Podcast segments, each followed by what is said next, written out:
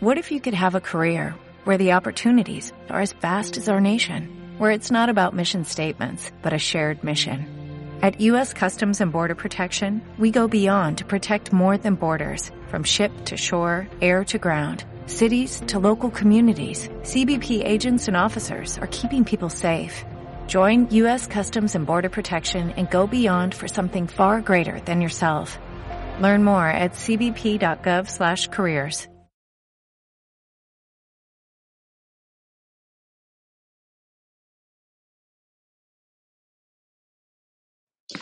Hola Alejandro. ¿Qué tal Marlo? ¿Qué, ¿Qué tal? todos? Excelente, excelente. Aquí ya este un día después de la premiación de los SACs, que te dije, bueno, vamos a grabar un video de los SACs, pero bueno, ya pasaron 24 horas y esto en internet es como, como un mes más o menos, ¿verdad? Sí, como los años del perro. Sí, entonces, ya para, que, ya, ya, para qué vamos a hablar de SAC. Mejor hacemos uno por ahí de predicciones del Oscar y, y tocamos un poquito lo que pasó en los, en los SACs.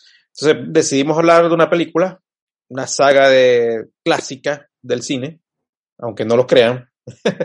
es una, una, película de, de terror uh, que se inició con, si mal no recuerdo, en 1996, con una que yo, y quiero hacer aquí mi declaración de intenciones de una vez, una que yo considero una obra maestra del género, que es la primera película de esta saga, Scream, eh, que dirige, que dirige el lamentablemente fallecido Wes Craven.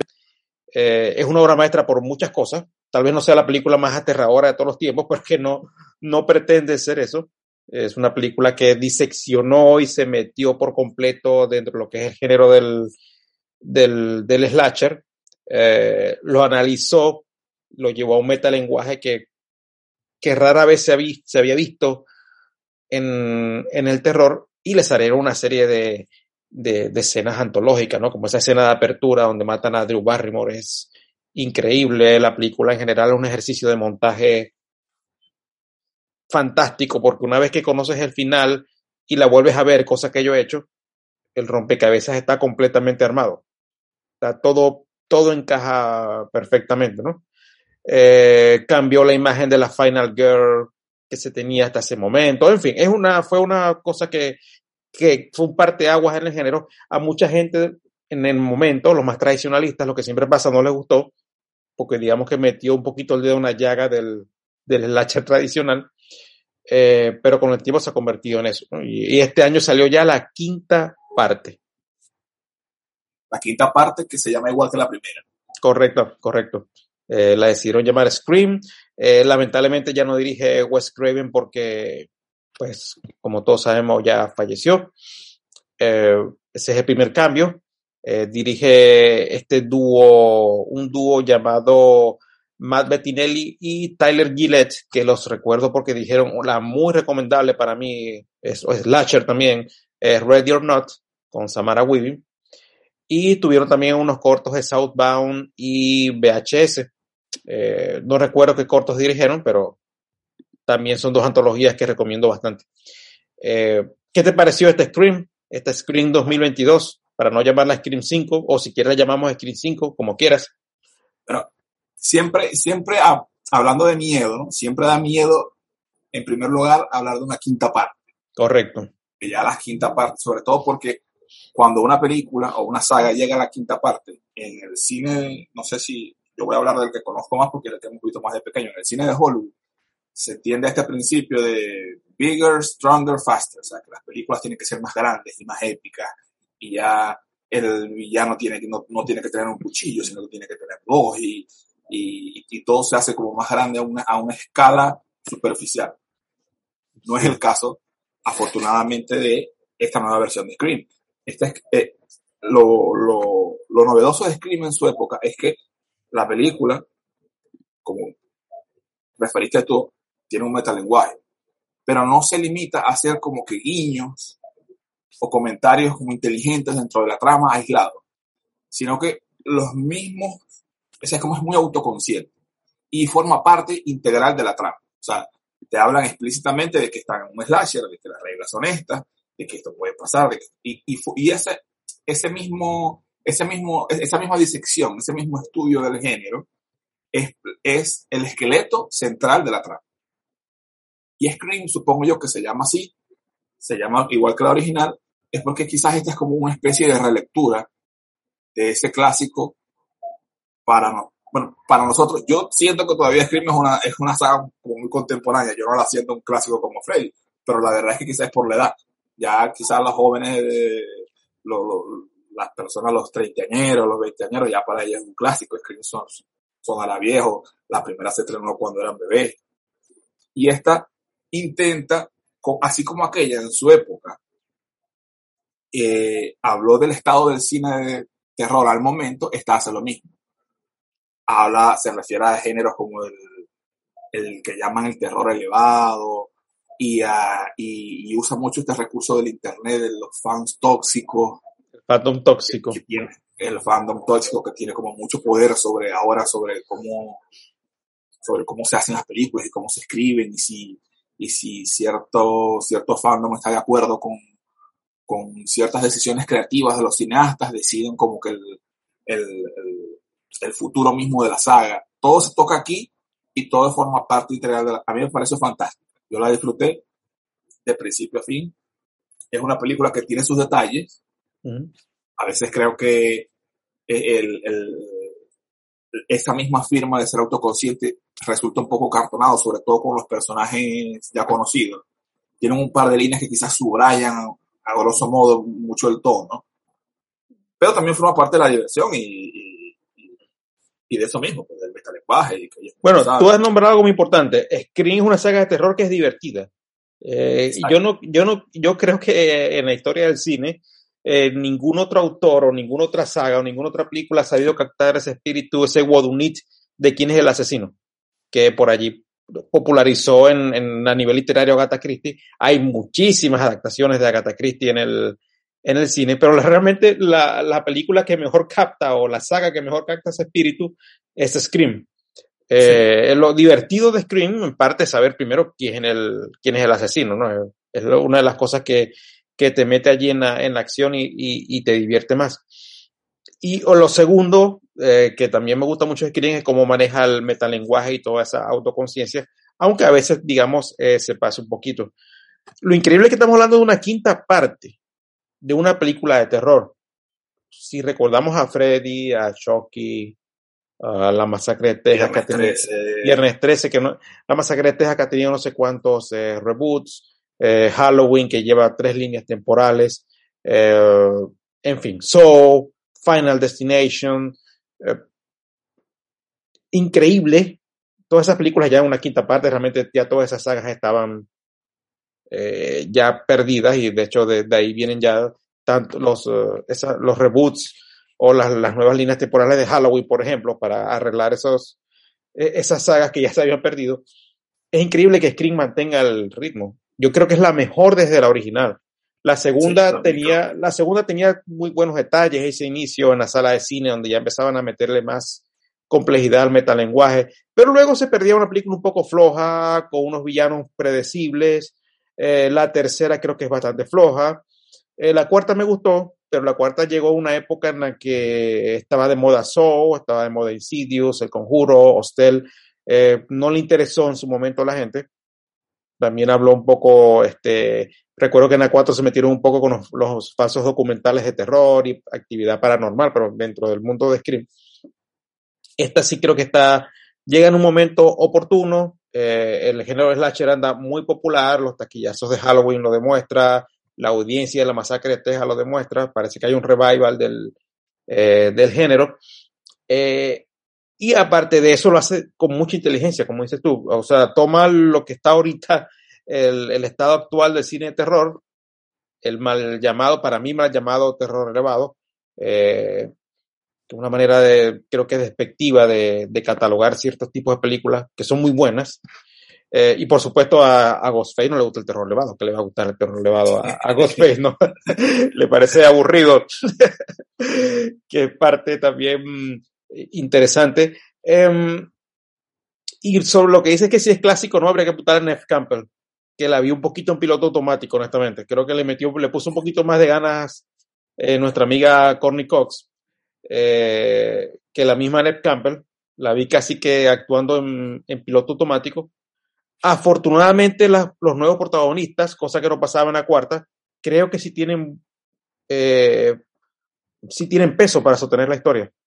Sí, aplican un poco a esta fórmula de, no sé si Star Wars fue la primera, me refiero a la, nueva trilogía de, Star Wars, que te hacen, te setean una situación con personajes, con buenos personajes, y llegan a mitad de película los viejos personajes como a rescatar y a impulsar la trama, pero no se, no se construye alrededor de los personajes viejos. O sea, no es como, no se intenta hacer un remake, sino se intenta hacer un... De hecho, ellos lo explican a mitad de la película, que es un remake, que es un revival, que... una recuela, le dicen por allí algunos, ¿no? Esto es una recuela, ¿no? Sí. Eh, lo explican a mitad de película. Eh, realmente, aquí realmente esta muchacha, eh, Gina, Gina Ortega y la otra se llama Melissa Barrera. sí creo que, a diferencia de, de, del Screen 4, que creo que estaba Emma Roberts, era una de las protagonistas, aquellos personajes no, no tenían como ese peso para, para, para sostener la trama más allá de los clásicos.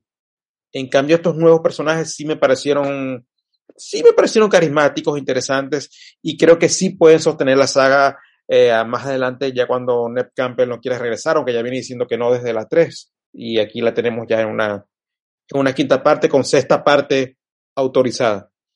Eh, podemos empezar con lo que más nos gustó primero. Si quieres empiezas tú eh, y luego voy yo. a mí lo que más me gusta es, aparte del ritmo endemoniado que tiene la película, no para, no, no no te deja pensar siquiera, o sea, tiene la, dinámica que hizo, que hace de Scream Scream. Todo el tiempo está sospechando, todo el tiempo está divirtiéndote con la saga. Eso es parte de la frescura que se ha mantenido. yo, no, yo no sé si uno revisa, hablando en términos de críticas y de porcentajes, sé que está muy de moda esto. Si tú revisas la curva de otra saga, no creo que haya otra saga que se mantenga con el nivel de frescura que la que tiene Ni, siquiera de terror, sino creo que si nos vamos a cualquier saga en general, estamos hablando de una quinta parte. Pero bueno, eh, eh, increíble. la cantidad de guiños es un banquete para el que, para el que, aparte de los más obvios, ¿no? Obviamente habrá muchos que se nos pasaron por encima, ¿no? Pero los nombres, los, apellidos de los personajes, Carpenter, Wes, eh, Wes, de verdad es es una pasada, es una pasada. Bueno, a mí este, lo que más me gusta primero es lo que ya tú nombraste, el, tema del, del metalenguaje está muy bien. Eh, me gusta muchísimo cómo hablan del fandom tóxico y de hecho estaba pensado colocar a Ryan Johnson haciendo un cameo, hablando de la parte del fandom tóxico y todo lo que pasó con Ryan Johnson y de la serie. Hubiera sido el, le doy el 10 ya, por, si, si hubieran metido eso y le doy el, el, el 10 porque está, está fantástico. Eh, es muy entretenida, hay muchas muertes, al final es un slasher, es lo que queremos ver, queremos ver muertes, queremos ver eh, ese tipo de, de, asesinatos. La película dura dos horas y pasa volando, ¿no? Cuando uno una, una, película de terror promedio, por debajo del promedio, normalmente duran 80, 90 minutos y se te hacen infinitas. Esta película dura 120 minutos y, y te pasa volando, es increíble. Y todas las de Scream tienen esa misma esa misma característica, lo que me parece eh, fantástico. Y otra cosa que me ha gustado, como dije, es que sí supieron meter, y como bien tú dijiste, esta nueva generación de, de personajes buenos esta vez. Eh, y los clásicos llegan solo para terminar de, de, empujar la película. Ya entraremos en terrenos de spoiler, porque lo que no me gustó mucho está en, en los spoilers.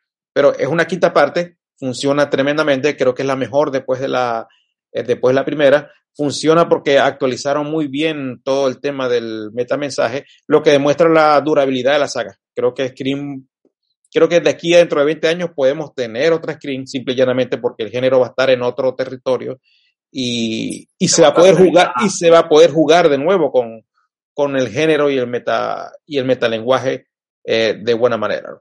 Eh, hablando de metalenguaje, lo mismo intentó hacer de Matrix, por cierto, pero bueno, con The Matrix para mí no, no funciona. Pues. Tengo pendiente de Matrix.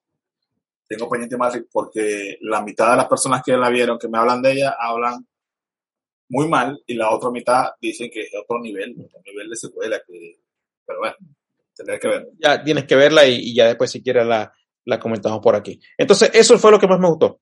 ¿no? Ya creo que lo que no me gustó, ya tenemos que entrar, entrar en terreno de spoiler. No sé si tú tienes algo más que decir o ya entramos de una Eh, vez a. bueno, a mí algo que no spoiler. me gustó, quizá había cierto personaje, no voy a decir el nombre, no, pero esperaba como, yo dije, bueno, este personaje ha sido pequeño en otras películas, quizás esta tenga la oportunidad de brillar, no sucedió, quizá esperaba un poquito más de participación de cierto personaje, no voy a decir cuál para no descartarlo de, un, de, la, de su autoría del asesinato y ese tipo de cosas. Pero tampoco es algo que, que me haya molestado, sencillamente es una pequeña expectativa que yo mismo me formé y, y bueno, creo que a veces este, se pulsa mucho el acelerador del, del, del- de que están au- autoconscientes. Hay situaciones críticas donde comentarios que sucede mucho en, en películas de Marvel. Cuando la situación es muy tensa, viene alguien a recordarte que, que están en una película y, que hay, y hay que meter un chiste. Eso a veces me corta un poco, sobre todo en el acto final. Pero en el balance me pareció que es fantástica. Es- coincido contigo que es la mejor Scream desde la original. Y para mí son un, un 8 sólido. Sí, para mí también es un, es un 8 sólido. Un 8 más cercano a 7 y medio que a, a 8 y medio, pero es un 8 eh, porque cumple, ¿no? Metiendo todo, todo el, el- el- todo el- en lo que está, todo lo que involucra la película, que estamos hablando de una saga de terror, de una quinta parte, de cómo actualizar todo, la película es sin duda un 8. ¿Qué no me gustó? Antes de pasar a, un momentico a terreno de spoilers, creo que la dirección es un poco impersonal. Creo que de las anteriores, y obviamente dirigía a Wes Craven, a mí que tiene, pasó más de 30 años dirigiendo películas, sabía qué hacer con una cámara, obviamente, todas dejaron momentos icónicos a nivel visual. Ese asesinato de Drew Barrymore, esa primera escena en el teatro, eh, el, recuerdo de la 4, una escena donde atacan al personaje de Emma Roberts y que el cuarto queda en un cuadro, eh, recuerdo que la habitación queda en un encuadre totalmente lleno de sangre, imágenes que se me quedaron en la retina por, porque visualmente era muy poderosa. Creo que la sentí un poco impersonal aquí. Eh, no hubo nada a nivel visual que yo dijera, wow, increíble, ¿no? Creo que se centraron más en el guion y en una dirección mm, de carpintería funcional, eh, pero con poca personalidad. Sentí un poquito eso. Eh, sí creo que se notó un poco, eh, no sé si Wes Craven en la dirección, más bien se notó un poco de tal vez un director con un poquito más de, eh, de, personalidad. ¿okay? Pero bueno, no todos son Craven, no, no todos son George Carpenter y eso también hay que entenderlo. Lo otro que no me gustó es que uno de los asesinos lo descubrí. Creo que estaba muy fácil, pero aquí ya tendríamos que estar en terreno de spoiler. No sé si quieres entrar tú en el terreno de spoiler. Me pasó lo mismo con Scream 2 y me pasó lo mismo con la serie de televisión, que no aquí no cuenta porque es otro universo y es bastante mala. Pero eh, hubo uno que dije, bueno, mira, este tiene que ser uno de ellos porque está demasiado cantado esto y, y realmente fue así y me decepcionó saber que había sido así, ¿no? Eh, el otro sí completamente sorprendido, el, el segundo.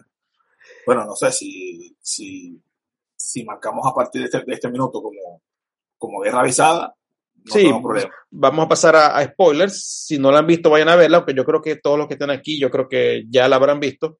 Eh, si no la han visto, vayan a verla porque vamos a terreno de spoiler, vamos a desvelar el asesino.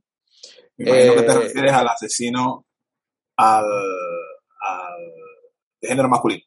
Exactamente. Al Sí. novio de la protagonista. Eh, Sí. Recibe un ataque muy flojo en el hospital, apenas lo hieren, luego se desmaya. eh, está todo muy cantado de que está como preparado. Eh, se repite de la segunda temporada de la serie, que tal vez no la viste, que hay una escena exactamente igual, donde el novio del protagonista supuestamente lo ataca al asesino, le, le hiere la, el, el brazo, se desmaya y cuando aparece resulta que, que él es uno de los asesinos. Creo que estaba muy cantado. Eh, por ahí dudé un poco con la hermana. Yo dije, ¿será que esta mujer se hizo, se dejó herir y todo era un plan de, de la hermana para dejarse herir? O sea, ya la paranoia me estaba como que, no, si no es esta es la hermana y tienen que ser ellos dos y tienen que ser ellos dos, ¿no? Y ahí pues sí me sorprendió Pero- que, pero era que la, otra chica. Yo, honestamente, a mí me sorprendieron ambos. Pero eh, yo- lo vi con mi esposa y hay una escena donde cuando van en camino a Woodsboro, ellos van hablando, va, va hablando el asesino con la novia, que es la hermana de la que es primera, la que ataca en la primera escena. Y ella empieza, ella empieza a contarle como lo que sucedió en la primera película que atacaron a una persona y, él le dice como en Halloween. Y ella, no, no, no, no, no es como en Halloween, fue un tipo con un cuchillo. Bueno, pero suena bastante como Halloween. Entonces ella dice, sí, como, sí, realmente se parece a Halloween. Pero dan a entender que el muchacho no sabía mucho de lo que había sucedido porque ella tiene que explicar lo que pasó. Y cuando entran, cuando van a entrevistar al, al sheriff retirado, personaje conocido de las películas anteriores, Dewey. Dewey, él está viendo el programa de Gail Weathers y el muchacho lo reconoce. Él dice, pero ustedes, ustedes dos no habían terminado. Entonces, para alguien, mi esposa dijo, ¿cómo, ¿cómo puede ser posible que alguien que no sabía la historia del pueblo supiera que ellos dos habían terminado? Bueno, esa no me la, no me la no, no, esa no la capté, pero... Yo en el momento yo no le dije, ah, no, pero es que es el asesino, ahí se descubrió. Yo dije, a la mujer es un error de guion. Pero después viendo el final me doy cuenta que es algo totalmente premeditado. Sin embargo, es parte de, de lo genial de la película, o sea, está bien, encaja, encaja, no, no es que te van a meter un asesino que sale de la nada y luego que no encaja con todo lo que está detrás. es De, de, por qué Screen eh, funciona. La muerte de Dewey me parece un poco tonta, eh, a lo mejor por aquí el amigo David Arquette ya no quería seguir, eh, digamos, en el mismo plan de Ned Campbell que, que muchas veces dijo que no a las secuelas de Scream. Incluso llegó a decir que si no dirigía a Wes Craven ella no iba a estar. Y bueno, que hay que ver el monto del cheque que le, que le presentaron, pero eh, yo realmente la vi un poquito desganada, honestamente, eh, casi que sin ganas de actuar. Tampoco tiene 20 años como en la, como en la original. Pero eh, la muerte de Dewey me pareció un poco tonta, deja a Ghostface malherido, se regresa disque a, a, a terminar de matarlo y... Nadie quiere quitarle la máscara cuando lo ven. no puede ser. que parte de ese, pero ese, se supone que en ese momento es la chica la que lo mata, eh, porque el novio va herido eh, con ellos en el, en el ascensor. También es cierto que hay veces que se nota que hay alguien con fuerza y en otras veces se nota que no, es, no tiene tanta fuerza, ¿no? Entonces es como que ahí es parte como para jugar de, eh, aquí fue ella, aquí fue él, aquí es él, y, y, también eso está bien y es parte de, eh, de, los de, de, los detalles. Eh, ya se aprobó Screen 6, espero que sea igual de divertida que esta.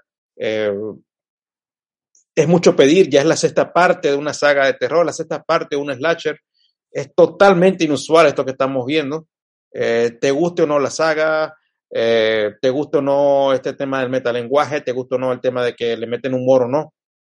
Es una quinta parte y sigue funcionando. Sí.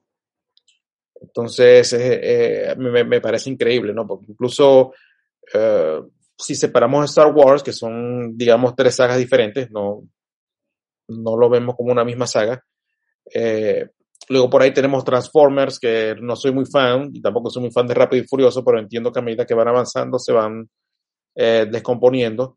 Eh, James Bond. como la esencia, sobre todo esa que mencionaste. Ya pierden total. Sí, pues de, Rápido y Furioso creo que tienen que hacer algo en el van transformando en otra cosa. Yo, yo no espero grandes cosas de la sexta parte, pero si mantienen la esencia, yo voy a estar ahí. Pues sí, vamos a ver la sexta parte, vamos a ver qué pasa, vamos a ver que eh, mientras el juego se mantenga de quién es el asesino, tener buenas muertes y saber bien cómo se maneja el metalenguaje, pues hay, hay que estar allí. Como postdata, me gusta Screen, pero también me gusta el terror elevado que no sé por qué dicen así, me parecen grandes películas, eh, pero también me, a favor de Hereditary, de Midsommar, de, de Witch, de, de todas esas películas, ¿no? Babadook, exactamente, ¿no? Al final la chica dice, prefiero el terror elevado, ¿no? Antes de matar a, al, al, asesino, al asesino. Y por ahí vi una referencia, yo no sé si llegaste a ver el, el, el remake de Halloween de Rob Zombie. Eh, pero cuando la chica mata al asesino, a su novio, con una serie de, de, cuchillazos allí repetidos y ella totalmente histérica, es exactamente igual al final del remake de Halloween de Rock Zombie, cuando, cuando la nueva Lori le también asesina a, a Michael Myers. ¿eh? Eh, me pareció, no sé si sería un homenaje o no, pero me pareció ver pues el plano era exactamente igual. Ahora, desvelar y sacar todas las referencias, pues difícil, ¿no? Yo quiero verlo otra vez y seguir eh, divirtiéndome, ¿no? Porque es así, no es una película para divertirse. Eh, no sé si pasar sustos, ¿no? Sí pegas un, más bien es como un poquito de ansiedad, como dices tú, ¿no? Le quitan la, ¿será que le quitan la máscara? quién es el siguiente, pero, pero es así. No sé si quieres agregar algo más. No, en el balance, en el balance general, como te digo, es, es una entrega bastante sólida y de verdad que entrega muchísimo más de lo que yo esperaba. Correcto. Entonces, eh, para los que son fans de Scream y entienden más o menos el, el concepto, es súper recomendable. Correcto, correcto. Entonces, y como fan de Scream nosotros dos, pues aquí la recomendamos a todos. Entonces, bueno, gracias Alejandro. Nos vemos. Chao, estamos en.